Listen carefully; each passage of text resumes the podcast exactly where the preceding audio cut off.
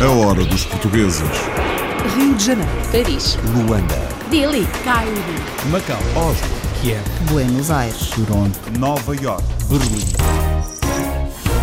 Um escritor por acaso, um português no Luxemburgo, oferece todo o dinheiro da venda dos seus livros a causas sociais e solidárias. Em dois meses foi vendido a mil exemplares tal livro. Foi naquela altura 3.500 euros que eu depois decidi doar para ajudar a reconstruir uma escola em Timor. Até o momento já foram transformados em bens essenciais 300 mil euros e 40 cadeiras de rodas deficientes a várias instituições, pessoas particular, seja crianças, pessoas de meia idade, terceira idade. Um escritor filantropo, um português no Luxemburgo.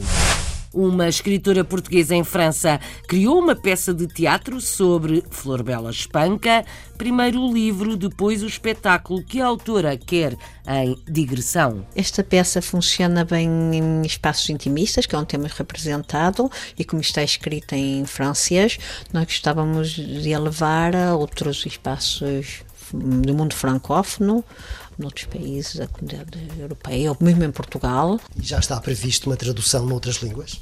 Em princípio, por enquanto, será em português e provavelmente um pouco mais tarde em inglês. Teatro que lembra a última noite da poetisa Flor Bela Espanca, para já em França, mas a ambição é rodar a peça por outros países.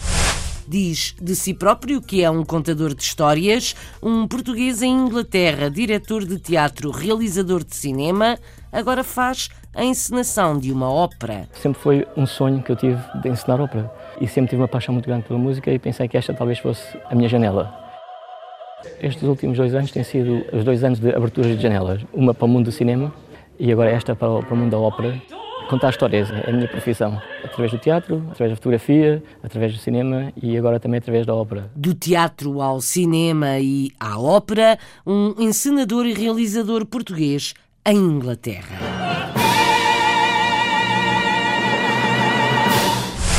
Em Nova York, sobe ao palco uma jovem bailarina de Lisboa.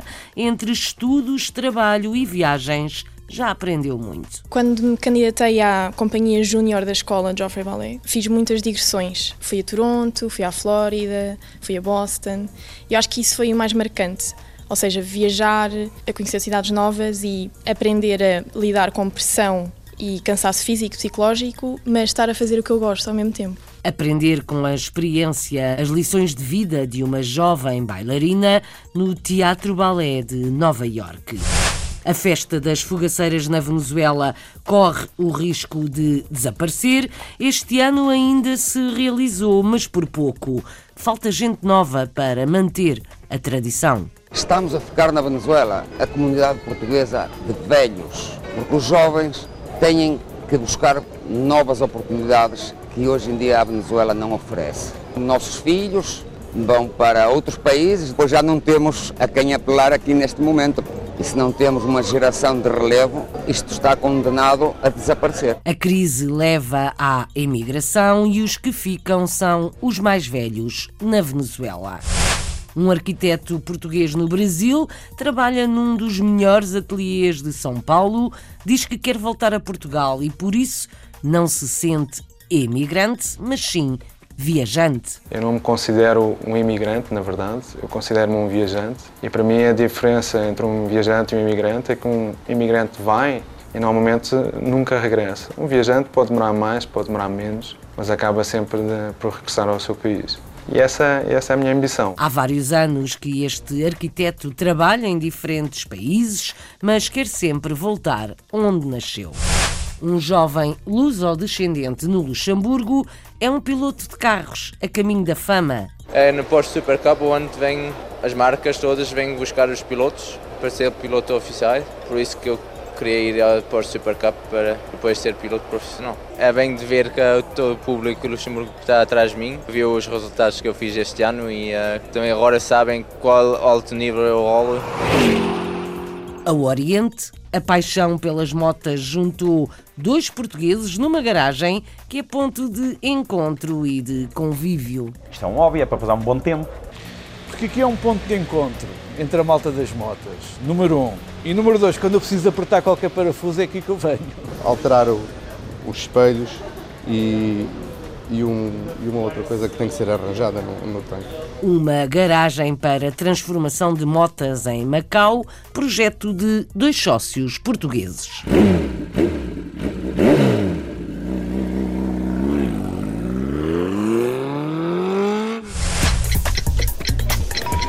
This is the last call for the 12 o'clock British Airways flight VA412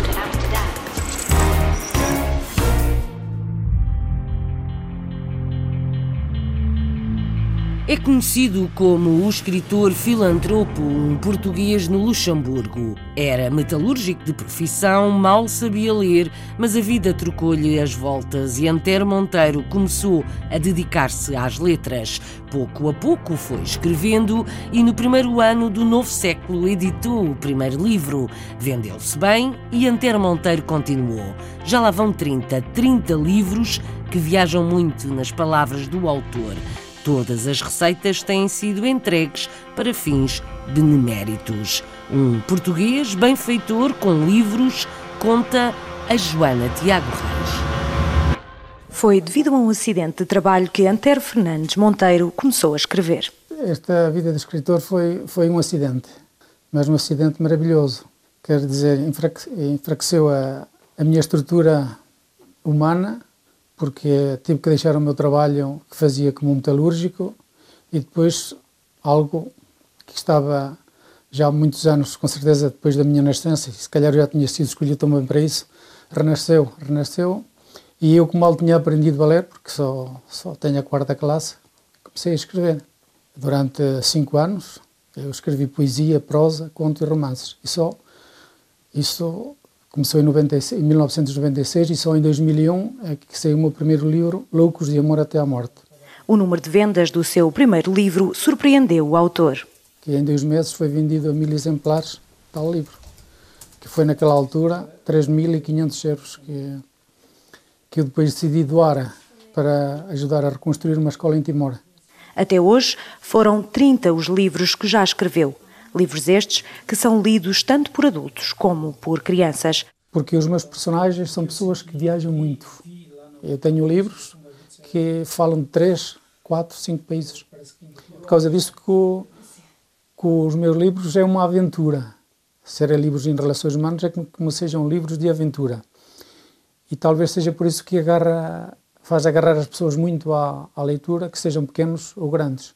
E é isso que, que eu fico maravilhado com isso, porque já tenho ido a várias escolas e as crianças, quando me dizem que elas são os primeiros a ler os meus livros quando chegam a casa, imaginem só, crianças que andam na escola primária a dizerem que leem romances. Antero Monteiro é conhecido como o escritor filantropo e não é difícil perceber o porquê. Até o momento já, já foram transformados em bens essenciais 300 mil euros e 40 cadeiras de rodas deficientes a várias instituições, pessoas em particular, seja crianças, pessoas de meia idade, terceira idade. Ao longo de 20 anos, já recebeu diversos prémios e condecorações.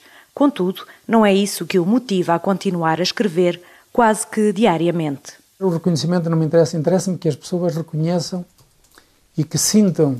Não é, um, não é, não é que seja um, uma obrigação, porque ninguém é obrigado a nada, mas eu acho que é um dever nós pelo menos olhamos para o lado e quando vemos uma pessoa cheia de fome, eh, não partilharmos a metade do nosso pão com aquela pessoa que, que tanto necessita e que precisa também de, de sonhar e de continuar a ser feliz.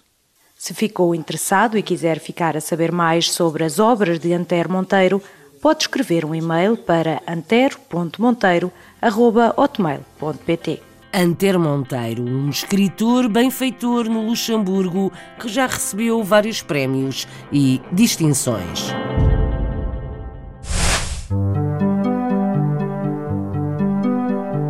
Uma escritora portuguesa em França criou uma peça de teatro sobre Florbela Espanca, a poetisa alentejana que partiu cedo demais. Odete Branco nasceu em Paris, cresceu em Portugal, mas voltou à França, onde ficou. Sempre foi dada às artes e há dois anos publicou um livro sobre Florbela Espanca. Depois veio a peça de teatro que tem andado em apresentações em França. Mas a autora quer mais quer rodar o espetáculo noutros países, incluindo Portugal, o que implica traduções. Carlos Pereira conta mais. A escritora Odete Branco escreveu a peça Flor Bela, la sœur du rêve, sobre a poetisa Flor Bela Espanca e acabou por encenar a peça na companhia que dirige, L'Art des Mots. Odete Branco nasceu em Paris, mas passou a adolescência em Portugal, onde estudou até ao liceu. Depois regressou a Paris para estudar moda. O meu percurso sempre foi mais ou menos dedicado às artes plásticas, à escrita, mas foi por volta dos 33 anos que escrevi o meu primeiro romance, Conta Sereias, que foi publicado em 2010.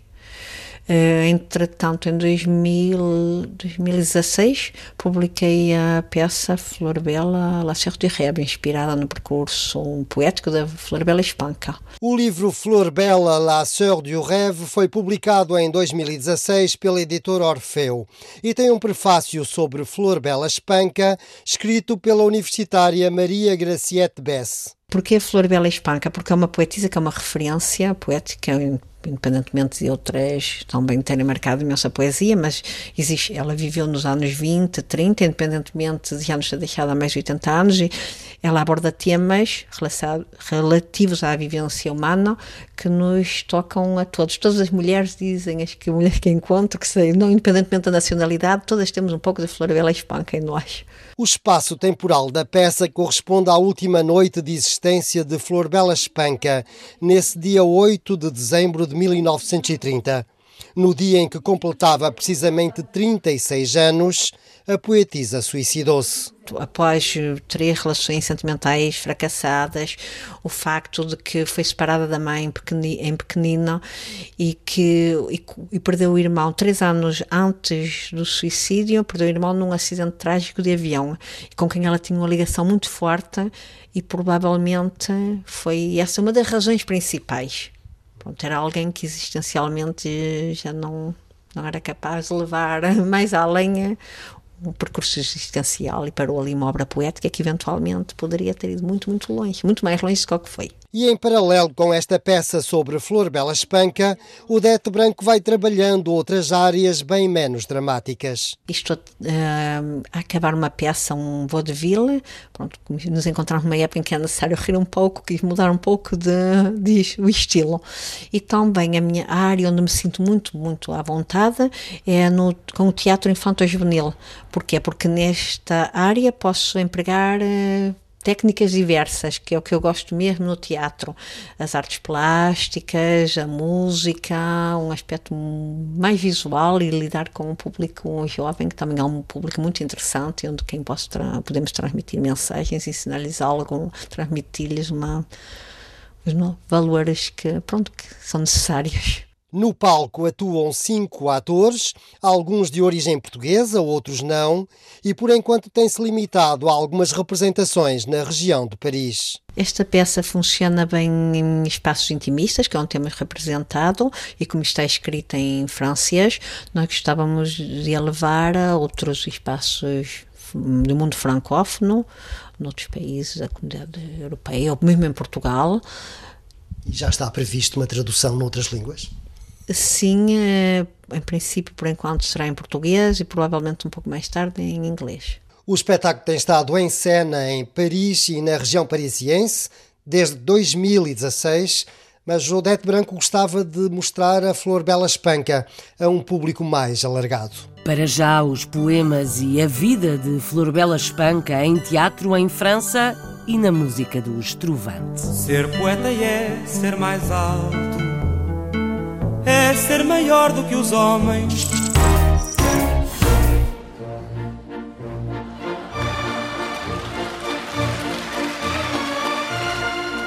Um português em Inglaterra tem estado a encenar uma ópera, uma estreia para Eduardo Barreto, que tem dedicado a sua vida ao teatro e, mais recentemente, ao cinema. Realizou uma curta-metragem dedicada às mulheres e ganhou dois prémios internacionais nos últimos anos. Assim se abriram as portas para passar à encenação de uma ópera em Londres. Na reportagem de Renato Guerra, vamos ouvir duas atrizes do filme realizado pelo português. Elas são Maureen e Sabina. Escutamos o compositor e maestro Philip Agman, que decidiu entregar a Eduardo a encenação da sua ópera. Para começar, o próprio Eduardo Barreto assume-se como um contador de histórias. Eu sempre gostei muito de contar histórias. E a minha avó materna, que não sabia ler, ela ia ao cinema, sempre pedia uma matiné. Chegava a casa e à hora de jantar contava a história ao marido e à minha mãe e aos meus tios, sem ter conseguido ler uma única legendagem. E acho que foi esta necessidade de contar histórias que eu herdei dela. E foi por aí que começou. Eu, aos 45 anos, voltei à escola de cinema e comecei o meu bacharelato em cinema com 45 anos de idade. E, eu, e no final do, do, segundo período escolar, uh, decidi que, que seria importante, uh, fora do âmbito escolar, uh, realizar esta curta-metragem. Esta curta-metragem é intitulada Pastry e nós filmámos há cerca de dois anos e, entretanto, acabámos a, a montagem em março de 2016 e a, o primeiro screening foi no, no Festival de Cannes. É uma história de amor e de amizade que é formada através do gosto que ambas as personagens têm por bolos. Ela gosta de bolos e nisso temos muitas semelhanças. Ela tem um trabalho aborrecido e conhece esta mulher. É aí que tudo começa. Ela está um pouco embaixo no início e é ao comer imensos bolos que se começa a libertar. A relação entre Cody e Caroline é interessante porque, de forma imediata, Cody percebe que Caroline se encontra numa luta entre desfrutar da vida e comer bolos ou preocupar-se com o seu peso.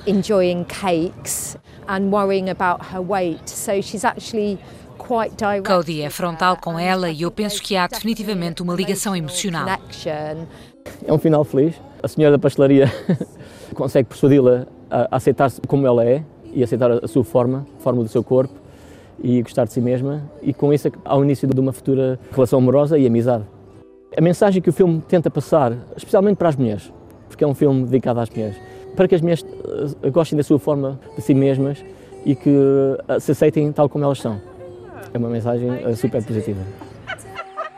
Positivo foi também o resultado desta curta-metragem. Vencedora de dois prémios internacionais em festivais de cinema, o filme abriu as portas ao realizador e encenador de teatro para um sonho de longa data: encenar ópera. Sempre foi um sonho que eu tive de encenar ópera e sempre tive uma paixão muito grande pela música e pensei que esta talvez fosse a minha janela. Conheço o Eduardo há alguns anos. Tive muitas conversas com ele acerca de teatro, filmes e arte. Vi uma curta-metragem dele chamada Pastry, que é muito sedutora, e eu pensei, bem, talvez ele faça um bom trabalho a encenar as minhas óperas. Vamos ver. Estes últimos dois anos têm sido os dois anos de aberturas de janelas, uma para o mundo do cinema e agora esta para o, para o mundo da ópera.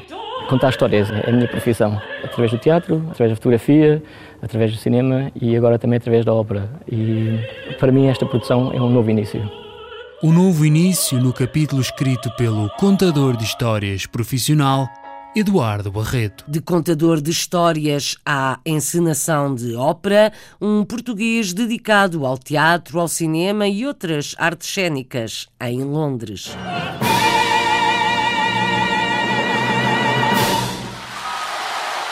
Passamos à dança.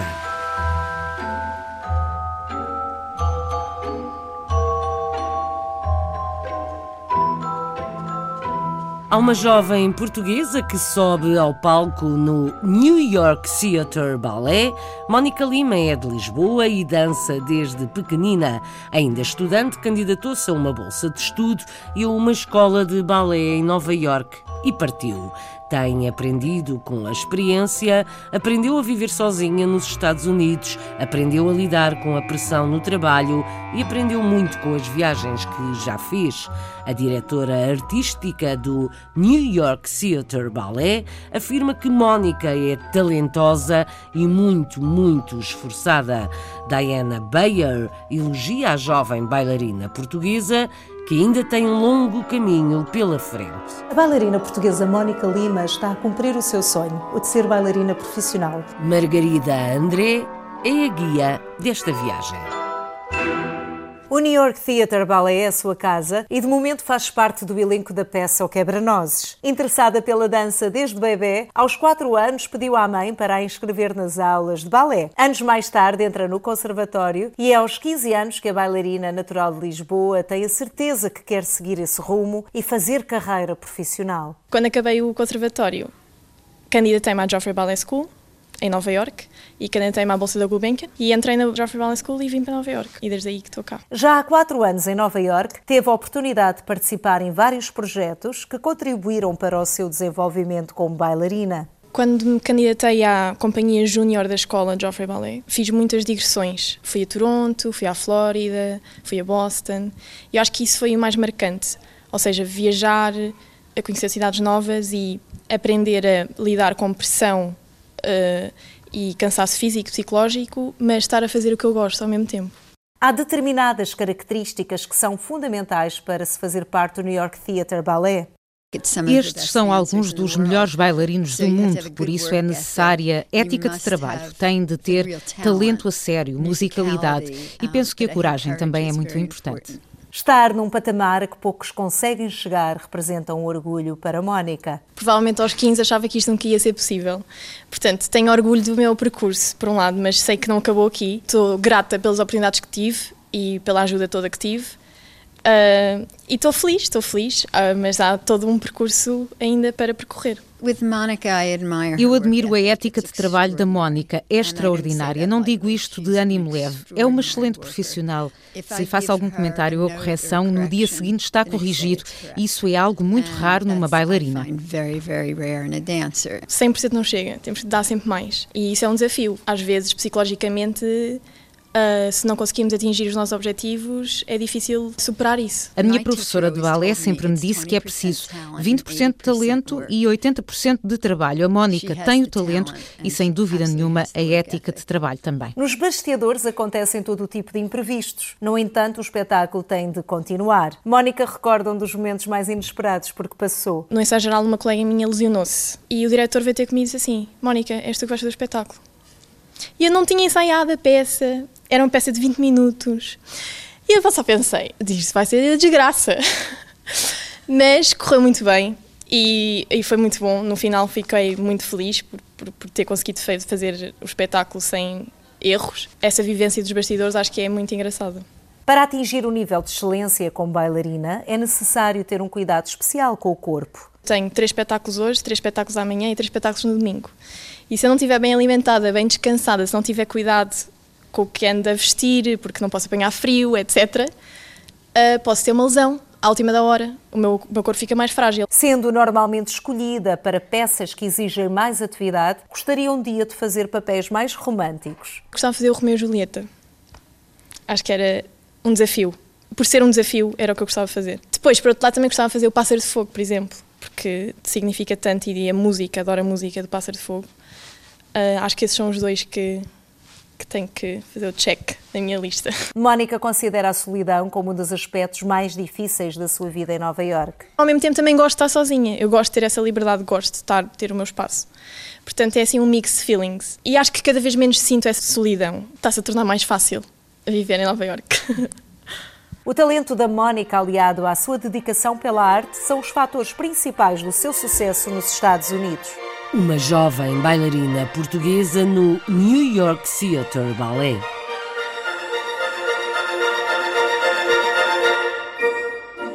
A hora dos portugueses.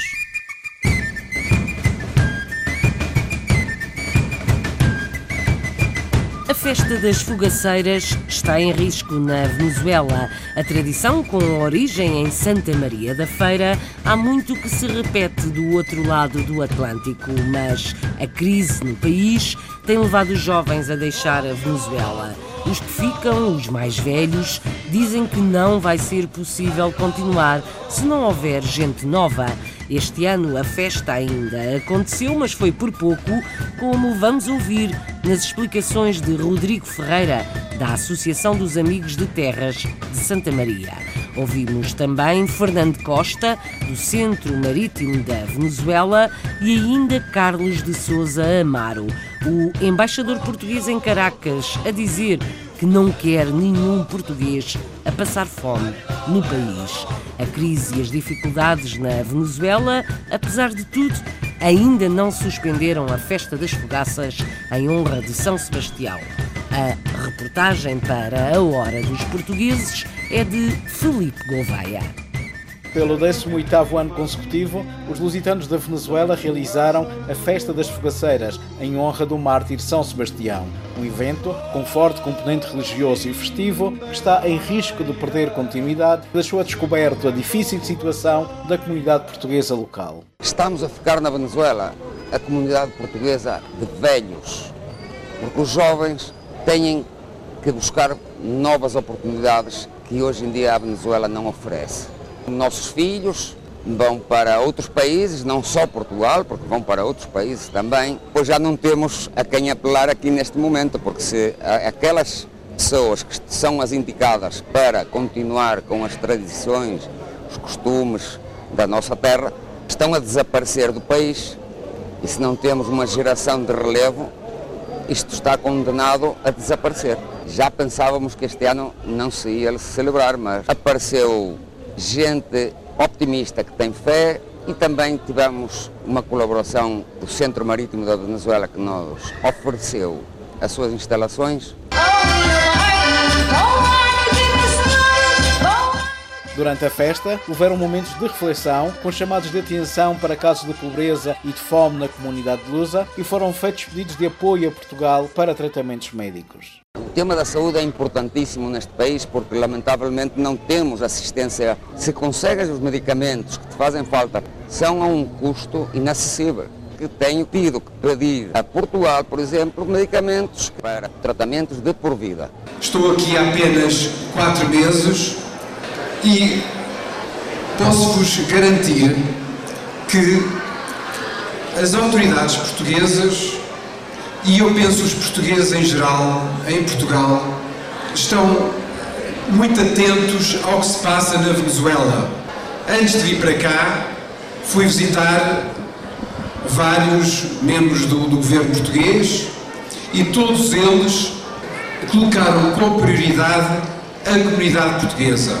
Aproveitar que estavam as autoridades portuguesas aqui no nosso clube, pedimos ao nosso governo de Portugal aquela ajuda para aqueles que mais necessitam, porque há muita gente aqui que está a passar muito trabalho, sem medicinas, há muito português que não tem nem que comer. Há muitos portugueses que têm que sair do país mais que todo por, porque não tem como curar-se. Eu não quero que nenhum português, eu como embaixador, esteja a passar mal ao ponto de passar fome. Quero que, sejam, que essas pessoas sejam identificadas e quero que esses casos me sejam trazidos ao meu conhecimento. Quer saber quem passa mal? O embaixador de Portugal na Venezuela, Carlos de Souza Amaro. This is the last call for the 12 o'clock British Airways flight VA412 to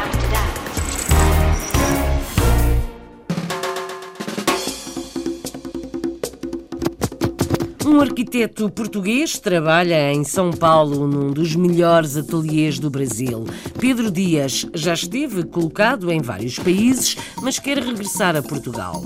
Diz-se um viajante e não um emigrante, exatamente porque garante o regresso às origens. Partiu quando percebeu que Portugal ia entrar em crise, mas voltar é verbo obrigatório. Pietro Serzuzimo conta mais. Por conta da situação econômica de Portugal em 2008, o arquiteto Pedro Dias decidiu desbravar o mundo. Desde então, vem aprimorando seus conhecimentos profissionais e acumulando vivências. Mudando-se sempre com emprego em vista, já morou em quatro cidades e três continentes diferentes. Atualmente está em São Paulo, trabalhando em um dos escritórios de arquitetura mais conceituados do Brasil. A seguir à crise do Lehman Brothers em 2008, começou a haver uma crise uh, económica em Portugal bastante grande, que afetava não só Portugal como outros países da Europa, mas em Portugal foi bastante forte. E mais ou menos no início de 2009 eu percebi que a festa estava para acabar, basicamente. E então, antes que a festa acabasse, eu resolvi sair. Na altura eu tive uma oferta de trabalho para ir trabalhar para Macau, na China. A oferta é essa que eu aceitei e fui. Trabalhei dois anos em Macau, depois fui trabalhar para Hong Kong, que fica bem do lado de Macau. Também trabalhei dois anos lá e depois para uma empresa inglesa, um escritório uh, bastante grande em inglês. E depois fui transferido de Hong Kong para Londres uh, a pedido dentro da mesma empresa. Em Londres trabalhei outros dois anos e depois de Londres vim para aqui para São Paulo, basicamente.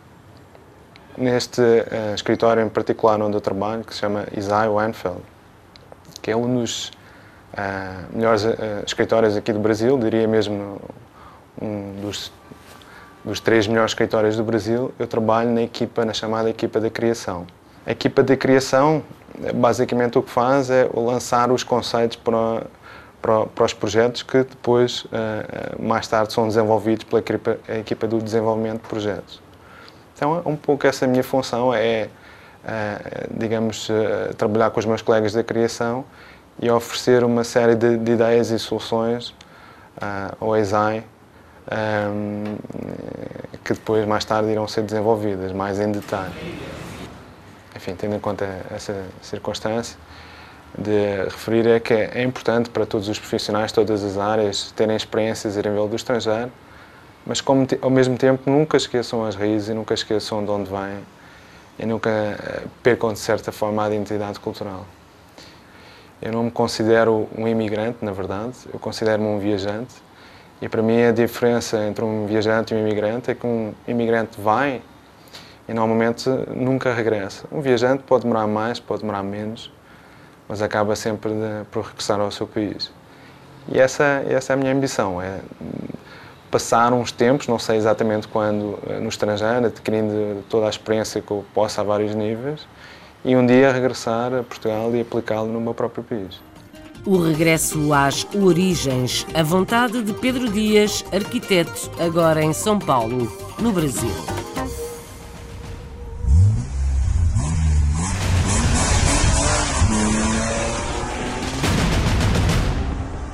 É luso-descendente, um jovem piloto de corridas de carros no Luxemburgo. Está entre os melhores numa prova a contar para o circuito da Fórmula 1. Começou nos karts e nos carros. Dylan Pereira já venceu várias provas e recebeu vários prémios. Trabalha para ser piloto profissional e tem uma estratégia que passa por um grande treino mental. Vamos conhecer este piloto luso-descendente no Luxemburgo com Isabel de Souza Gorgulho. Dylan Pereira é luso-descendente e está no topo mundial da competição automóvel. O piloto, de 20 anos, corre na Porsche Super Cup, o campeonato que integra o circo da Fórmula 1. Ele faz parte de uma das melhores equipas da competição e está a conseguir um excelente início de carreira. É a concretização de um sonho. Quando eu tinha 13 anos, eu pensei, eu olhei o Super Cup na, na televisão e só foi um sonho ir lá e andar na Super Cup. Depois foi 2016 quando entrei, eu nem percebi que é mesmo aquele sonho que eu queria ser sempre. Em 2017, Dylan Pereira obteve excelentes resultados e subiu três vezes ao pódio na Porsche Super Cup. Esta competição é uma das mais prestigiadas do automobilismo. Abre os grandes prémios de Fórmula 1 há mais de 20 anos e é uma rampa de lançamento importante para a profissionalização é no Porsche Super Cup onde vem uh, os, as marcas todas vêm buscar os pilotos para ser piloto oficial e é por isso que eu queria ir ao Porsche Super Cup para depois ser piloto profissional. Dylan Pereira tem o reconhecimento dos seus pares. Foi galardoado no Luxemburgo com os prémios de mérito e melhor performance desportiva do ano em 2017. O sentido é grandioso, é, é bem de ver que todo o público do Luxemburgo está atrás de mim e é, que viu os resultados que eu fiz este ano e é, também gostem do que é que eu faço, ou também agora sabem qual alto nível eu rolo. Dylan Pereira começou a andar de karting com 4 anos, compete desde os 10 e já participou em campeonatos europeus e mundiais com resultados notáveis. Depois passou para os carros. No automobilismo gosta do ambiente que se vive dentro e fora de pista, da tecnologia nos carros e de andar no limite. Apesar de estar habituado, cada corrida é sempre um desafio. Quando começa nas corridas é sempre assim uma dor na barriga assim, mas uh, depois quando a corrida está lançada só pensas aí nas tuas curvas e para fazer isso a 100% e depois a sensação é sempre grande, né? tem sempre imenso vontade de rolar sempre. As corridas de automóvel são bastante exigentes. Para se preparar, Dylan Pereira faz muito desporto, simulador e treino mental. Na cabeça eu ando a pista, uma, uma volta à pista, assim posso fazer a volta ideal. E assim treino sempre a volta ideal na cabeça e assim quando chego à pista já, já tenho feito 100 vezes esta volta e depois fica mais fácil para mim. Para já, Dylan Pereira está focado na Porsche Super Cup. O objetivo para esta temporada é ficar o mais possível entre os três primeiros classificados. Depois pretende passar para o DTM. O sonho é chegar à Fórmula 1. Um piloto de automobilismo no Luxemburgo, um luso-descendente de 20 anos.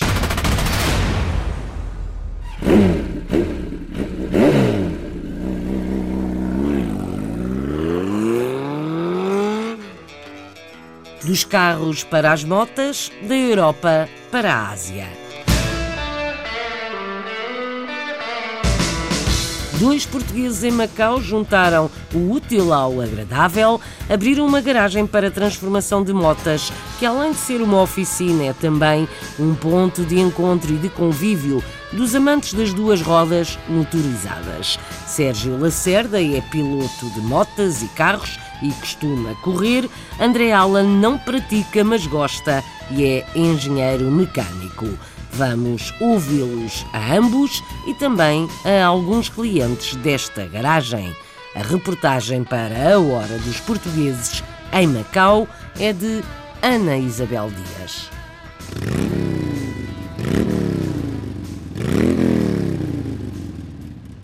Macau Custom Garage tornou-se o espaço de preferência entre os que têm a paixão pelas motos o ponto de encontro de vários membros da comunidade portuguesa residente em Macau, mas não só. Chinesa, Inglesa, uh, expat, uh, sim, toda a gente, são todos bem-vindos, toda a gente aparece aqui, seja pelo que for. Tudo começou em 1997 com Sérgio Lacerda, que é piloto de motos e de carros e participou em várias provas no Grande Prémio de Macau. O último Grande Prémio que participei foi há dois anos atrás, mas foi de carro, não foi de moto. E de moto, qual foi Mota 2002, 2002. Mas as motas continuaram noutras competições. Em 2011, a recém-chegado a Macau, André Allan é conduzido até Sérgio. Comprei uma moto velha e, e, e, por causa disso tive a necessidade de vir a conhecer o Sérgio para, para ter uma ajuda para resolver o assunto. E depois, a partir daí, como falávamos a mesma linguagem, demos-nos bem, fomos, fomos andando e viemos, viemos acabar aqui. Sérgio é técnico informático, André é engenheiro mecânico. Depois do trabalho, vem a garagem. É um espaço de convívio. Sim, sim isto, é. isto é um hobby, é para passar um bom tempo. Porque aqui é um ponto de encontro entre a malta das motas, número um. E número dois, quando eu preciso apertar qualquer parafuso, é aqui que eu venho. Alterar o, os espelhos e, e, um, e, uma outra coisa que tem que ser arranjada no, no tanque. Basicamente a moto inicial, que era uma Suzuki EN 125, um, basicamente ficou o quadro e o motor só, portanto tudo o que estamos a ver, rodas, o banco, uh, luzes, é tudo novo. Uh, portanto, basicamente é uma moto nova neste momento. Uh, a base é uma Suzuki Intruder 2,5. Uh, a base. O que nós chamamos a base é quando pegamos na moto que vem de origem ou, ou vem do fabricante. E depois nós, a partir daí, inventámos um bocadinho e neste momento Uh, o que nós fizemos foi um trabalho bobber. A moto é um trabalho de custom, 100%, e foi tudo mudado do princípio ao fim. É, esta é a moto que eu estou a correr este ano. Aliás, corri o ano passado e este ano também. Uh, no campeonato local de Macau, de 250 de cilindrada. Já foram vários os prémios, ainda não, não consegui chegar lá ao topo. Uh, fiquei em segundo no campeonato o ano passado. Ver se vou ficar em primeiro este ano. Este ano acho que sim. Esta moto é transformada por mim, é patrocinada por, eh, por outra equipa, por, patrocinada por uma equipa, mas eles uh, dão-me, autorizam-me a, a modificar como eu quiser. Nós, ao fazermos sempre qualquer coisa diferente, qualquer coisa nova, nem que seja um, um bocadinho mais de desafio, é bom. E nós depois explicamos um ao outro. Ele, ele, ele costuma dizer: Não consegues fazer isso, eu quero ver, não vais conseguir. E eu, não, está bem. Os desafios são constantes e diferentes, o que faz desta garagem um espaço sempre em rotação.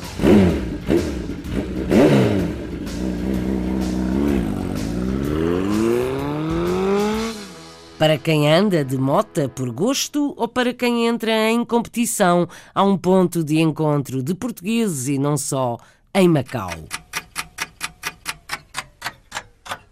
De práticas ruidosas a melodias harmoniosas e palavras simples. Recuperamos o que ouvimos há instantes, um poema de Florbela Espanca, musicado e cantado pelo Estrovante na despedida desta hora.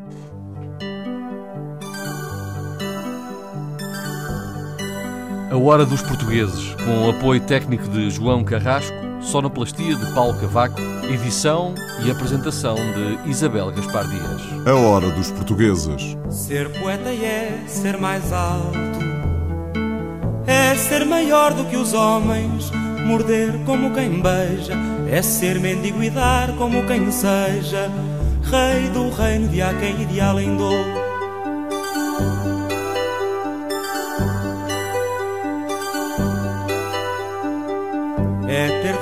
desejos o esplendor e não saber sequer que se deseja. É ter cá dentro um astro que flameja. É ter garras e asas de condor.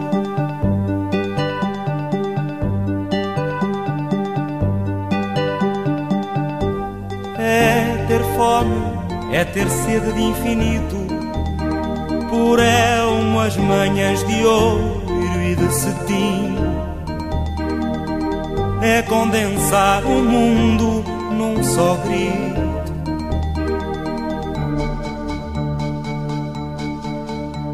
E é amar-te assim, perdidamente, e é seres alma e sangue e vida em mim e dizê-lo cantando a toda a gente.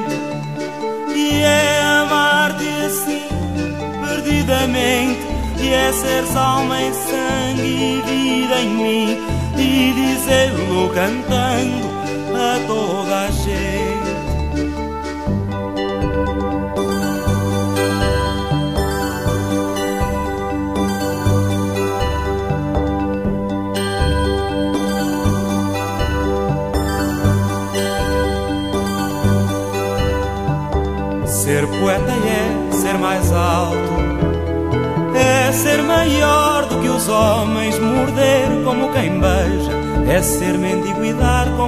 Seja, rei do reino de Aquém e de Alendor.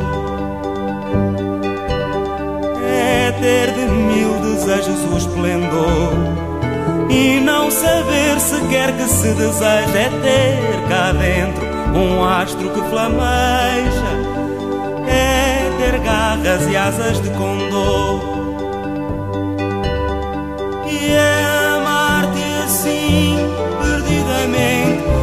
É ser alma e sangue e vida em mim, e dizê-lo cantando a toda a gente. E é amar-te assim, perdidamente, e é ser alma e sangue e vida em mim, e dizê-lo cantando a toda a gente. E é amar-te assim perdidamente, e é ser alma vida em mim, e dizê-lo cantando a toda a gente.